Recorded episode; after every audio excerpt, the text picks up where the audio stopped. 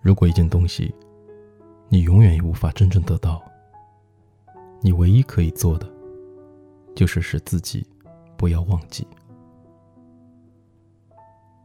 很多时候睡得很晚的原因，不是自己喜欢熬夜，而是因为在惦记着那个自己喜欢的人，所以会强撑睡意。你会一次又一次的打开对话框，把想对他说话的话写了又删。你始终没有勇气摁出发送，于是就会把两个人的聊天记录翻来又翻。即使那些对话平淡乏味，他惜字如金。看完之后，却还是感到莫名的欢喜，也期待着。他朋友圈的更新，想要第一个去点赞和评论，可是他好像却始终视而不见。其实只要他一句晚安，就足够让你长夜无梦。但遗憾的是，他始终对你一语不发。偶尔你会按耐不住。想念的冲动，装作漫不经心的样子，小心翼翼的去询问他的现状，一次次的去表达对他的好感，但那边却还是沉寂，一如初往。于是你用“他在忙，没时间”这种理由来安慰自己，你也试图寻找很多借口，来当做自己继续等待的理由。你明明知道，自己的喜欢，只不过就是一场空欢喜，却还是不想就此转身离开。但是热情，终将会在一次次的忽视里被磨灭成灰烬。失望积累太多就是绝望，你终会感到身心疲惫、痛苦。不论处在哪一种感情中，没有回应，就等于拒绝。没有谁真的会忙到连打个招呼的时间都没有。只不过，只不过，是因为在他心里，你所占据的位置渺小到可以视而不见。之所以不去回复，只是因为。他不想去搭理，而你又何必纠缠不休？那些怎么发消息都不回你的人，就不要去打扰了。因为他心里觉得重要的那个人不是你，等不来的人也不要再去浪费时间，因为喜欢你的人一定会向你走过来的。人往往都会对得不到的东西有种莫名的执念。喜欢一个人的时候是这样，他越是往后退，你越是不依不饶。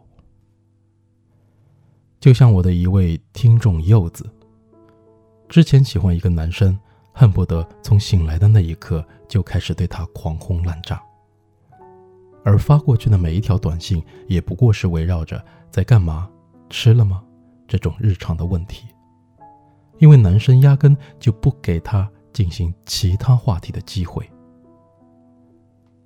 他的回复也从来都是看心情，通常早上发过去的早安，要等到第二天凌晨才会收到他一句“哦”。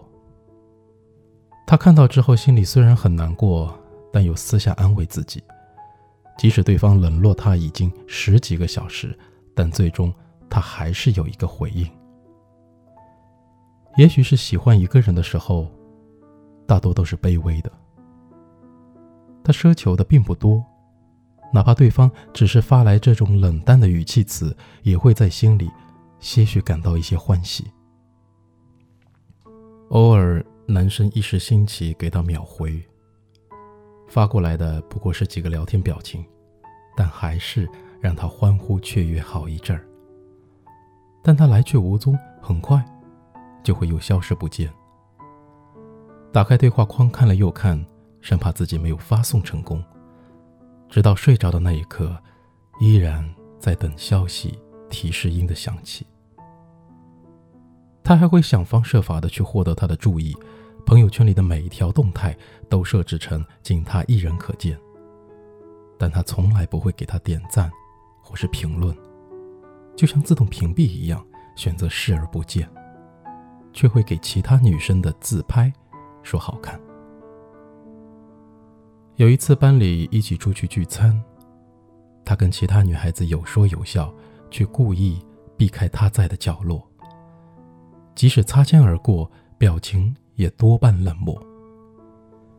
那天，柚子。借着喝醉的劲儿，在走廊里拉着他的胳膊，问：“是不是讨厌自己？”男孩只是笑，一声不吭的转身离开。那一刻，他真的好想哭啊！不是因为他不喜欢自己，而是觉得自己从头到尾都像是一个小丑，在他眼前晃来晃去，一点儿也不酷。他再也不想进入他的生活。当热情被耗尽，当深情被辜负，就该转身了。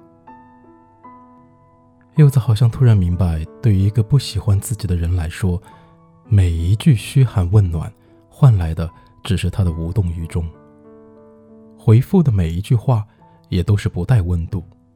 挤不进别人的世界，就别硬挤，作践自己。再让别人难堪。你在一个人身上倾注了太多的关注度，表现出来的感情就越是炽烈。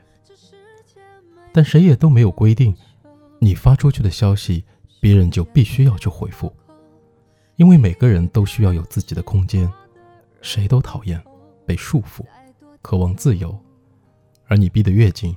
只会让他产生反应的情绪，从而想要逃离。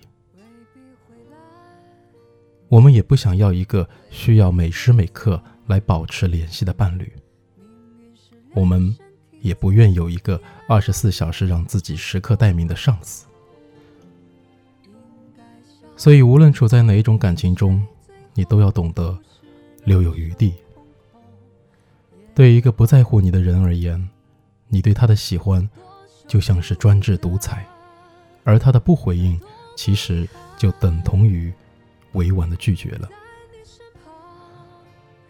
当喜欢一个人的时候，你会手机不离手，生怕遗漏对方可能会发来的每条短信和每个电话，心总是悬在空中，飘飘荡荡，没有任何安全感。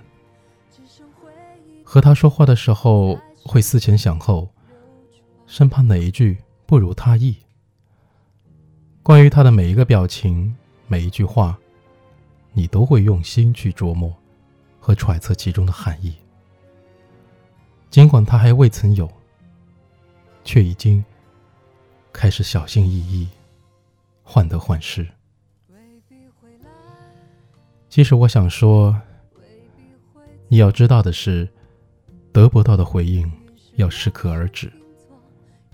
也许对那个人来说，你不加掩饰的狂热的喜欢就是一种负担；你的关心和问候，于他而言，其实也是种压力。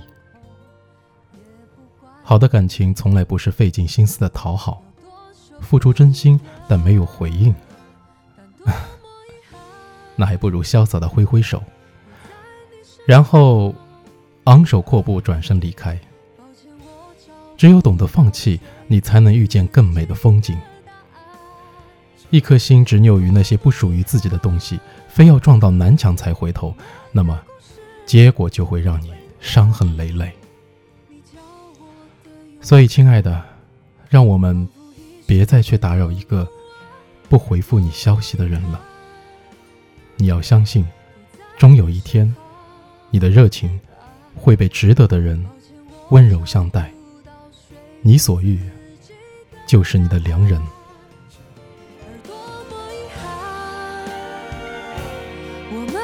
故事